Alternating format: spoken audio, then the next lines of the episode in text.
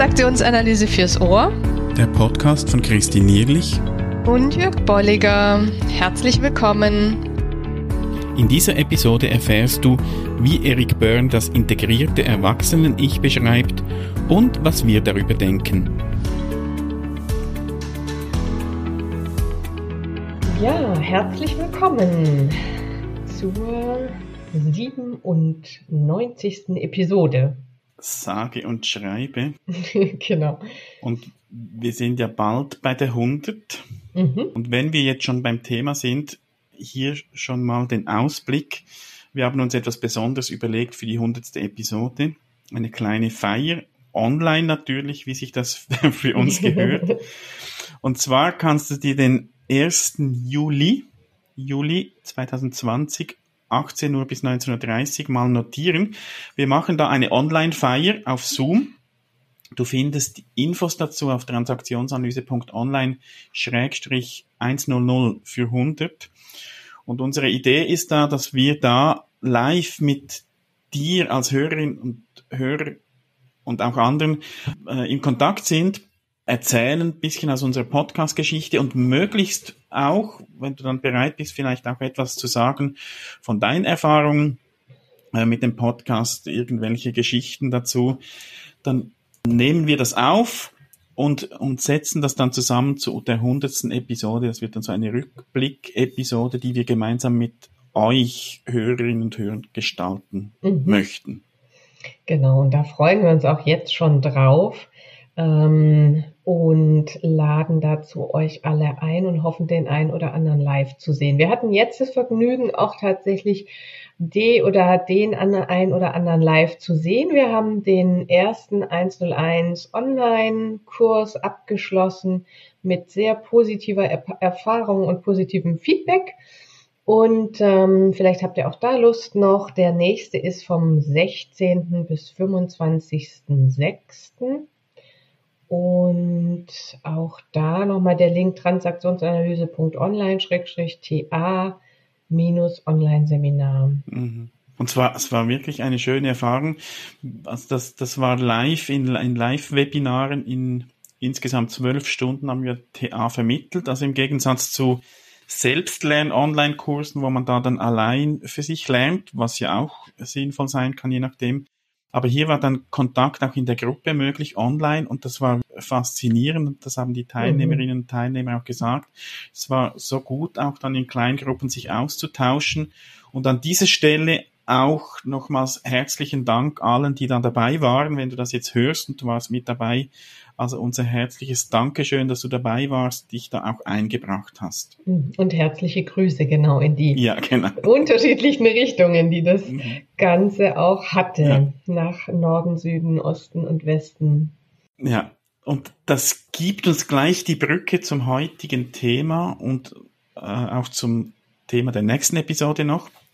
Ich oder wir stellen immer wieder fest, dass in Einführungsseminaren oder wenn man jemanden Ich-Zustände erklärt, das Erwachsen-Ich meistens am, am schwierigsten zu erklären ist. Mhm. Kind-Ich, Eltern-Ich geht einfacher, aber erklär mal Erwachsen-Ich, ohne auf Kind-Ich und auf Eltern-Ich Bezug zu nehmen. ist, ist schwierig. Ja. Und da haben wir eine Anregung erhalten von, von Kerstin, eine Hörerin. Sie ist begeistert vom integrierenden Erwachsenen-Ich von Keith Tudor und hat uns das geschrieben. Äh, und wirklich in einem Mail, da kommt die Begeisterung rüber. Und auch an dieser Stelle, Kerstin, vielen Dank für den Hinweis und wir nehmen das Thema jetzt gerne auf. Beginnen aber nicht mit dem integrierenden Erwachsenen-Ich, sondern so als Einleitung heute mit dem integrierten Erwachsenen-Ich mhm. und möchten euch mal mitgeben, was Byrne dazu gesagt hat, was wir dazu denken oder wie wir es verstehen mhm. und sind dann wie üblich auch interessiert vielleicht an Ergänzungen noch von euch. Ja. Und ich, ich habe gesagt, dass er sei der Ich-Zustand, der oft am schwierigsten zu beschreiben ist. Byrne geht da fast noch einen Schritt weiter.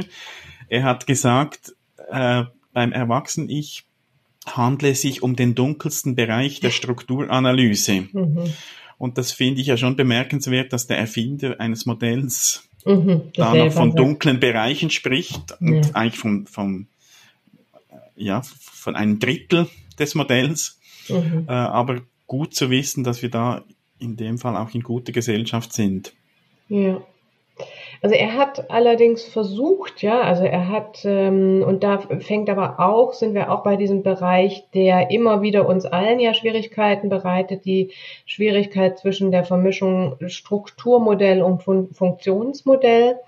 Und er hat ähm, die Definition versucht integriertes ER, indem er im Strukturmodell zweiter Ordnung das ER mal aufgeteilt hat. Und da ähm, war die Idee, dass er sagt, na ja, ich nehme ja tatsächlich etwas aus dem EL ähm, mit in das ER, wenn ich Regeln befolge oder ähnliches und ähm, kreative Fähigkeiten ähm, habe, dann, dann nehme ich das, nehme ich das mit rein. Und er, er hat das äh, unterteilt, ihr stellt euch mal diesen ER-Zustand vor, auch wiederum in drei Unterteilungen.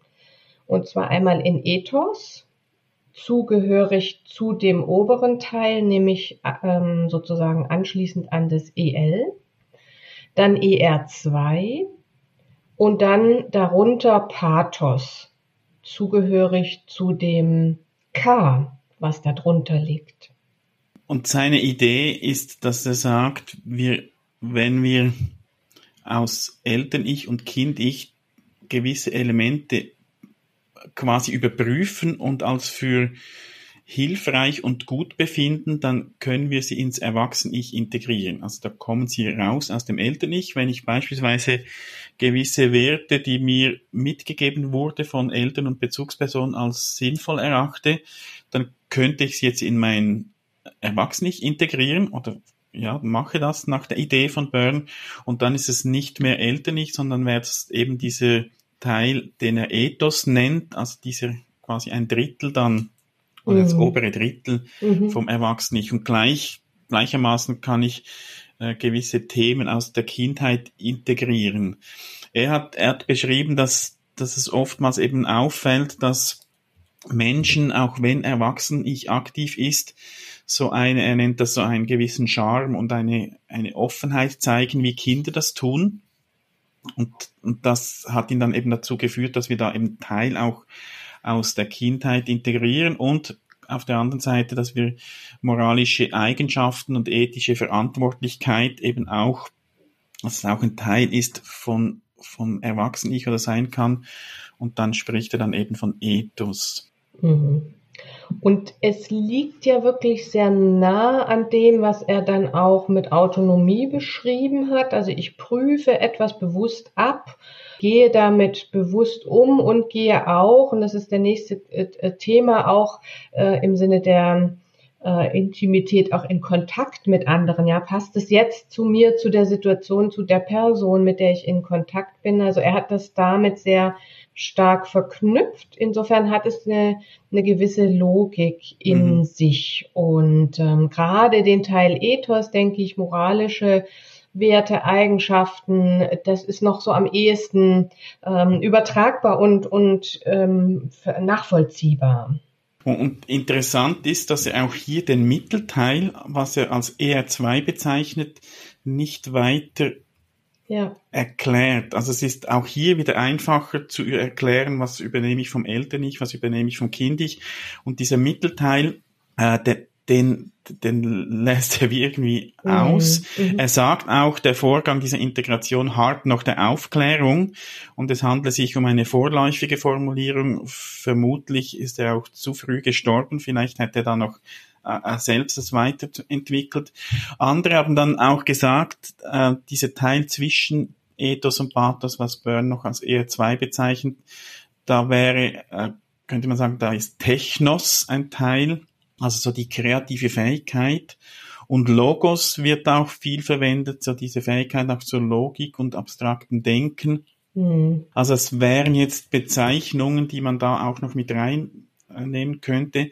Und ich glaube schon, was Byrne eben schreibt, dieser Vorgang der Integration, der hart noch der Aufklärung, also es, es ist nicht ganz klar, hm. wie das dann auch vor sich geht. Ja. Ob das eben immer ein bewusster Prozess ist, dass ich da Themen integriere oder dass ich aufgrund meiner Erfahrung das vielleicht auch unbewusst integriere. Mhm. Ähm, ich, ich denke, das ist sicher beides möglich. Ja, und ich kann mir gut vorstellen, er hat doch sehr an dieser Idee des Computers auch gehangen, ähm, dass, dass, dass es eher in die Richtung von seinem Denken her in Richtung dieses Logos geht. Also da eine, eine gewisse Instanz, eine gewisse Fähigkeit zu dieser Logik, zu diesem abstrakten Denken, um dann das, was ich halt ähm, integriere, wirklich äh, umzudrehen, auf den Kopf zu stellen und um zu überprüfen, ist es denn wirklich skriptfrei, ja, um mit seinen Worten vielleicht zu sprechen und äh, dass es, dass ich es echt, echt wirklich integrieren kann und dass es passend ist, ja. Spannend finde ich hier, was Schlegel auch noch dazu schreibt, im Zusammenhang, dass Bern eben sagt, es ist ja der dunkelste Bereich der Strukturanalyse ähm, sagt Schlegel so, äh, ich sage es in meinen Worten jetzt, wie ich es in Erinnerung habe, ja, ich, ich kann quasi das Dunkel schon auflösen äh, und erhellen. Byrne habe sich zu stark am Konzept der Ich-Zustände festgeklammert. Und er, also Schlegel, würde dann eben eher von einer integrierten Person oder Persönlichkeit sprechen und nicht nur vom Er. Mhm. Und das äh, gefällt mir auch noch so die Idee, dass es eben nicht darum geht, alles dann in das Ich-Zustandsmodell hineinzupacken, sondern man einfach sagen kann, eine integrierte Person ist jemand, der hilfreiche Anteile aus Eltern-Ich, aus Kind-Ich auch mit zeigt, nutzt, wie auch immer man das formulieren kann. Mhm. Es ist dann halt etwas schwieriger aufzuzeichnen, wenn man es nicht in die Kreise reinzeichnen kann. ja, aber ich glaube, das ist eine schöne Überleitung gerade zu Tudor, der, der dann sehr damit spielt, mit diesem Fluiden und mhm. eben nicht starren. Und ähm, ich glaube, das ist ein, ist ein guter, guter Überleitung und, und Hinweis auch da von Schlegel schon. Ja. Genau, und schon ein Ausblick auf die nächste Episode. Da werden wir uns dann mit dem integrierenden Erwachsenen-Ich von Tudor auch noch befassen. Was wir zum Integrierten vielleicht jetzt auch, wenn wir da schon langsam dann zum Schluss kommen, äh, finde ich schön auch, wie Erskine das noch formuliert hat. Mhm. Der hat dann nämlich gesagt, ähm, Ethos, Pathos, Logos und Technos, also diese eigentlich dann vier Teile, die es da gibt. Das ist die volle neopsychische Fähigkeit des erwachsenen Ich. Und er schlüsselt da nochmals auf, wenn das jetzt etwas zu viele griechische, fremdklingende Worte waren. Er sagt, dass eben diese Fähigkeit des Erwachsenen Ich ist, Werte zu integrieren, Informationen zu verarbeiten, auf Emotionen und Empfindungen anzusprechen, kreativ zu sein im Sinne von auch etwas zu entwickeln, weiterzuentwickeln und in Kontakt zu treten. Mhm. Und das finde ich, wenn wir da jetzt da abschließen, finde ich eine schöne, auch gute Zusammenfassung und vielleicht hätte sich Byrne da auch gefreut, wenn er gesagt hat, ja, meine Formulierung ist vorläufig dass er das auch unterschrieben hätte. Es geht also darum, Werte zu integrieren, Informationen zu verarbeiten, Emotionen und Empfindungen äh, darauf zu reagieren, kreativ zu sein und in Kontakt zu treten. Mhm. Und dann ist das Erwachsene-Ich eben nicht mehr der reine Computer, der verarbeitet, sondern die Verarbeitung ist dann ein Teil davon.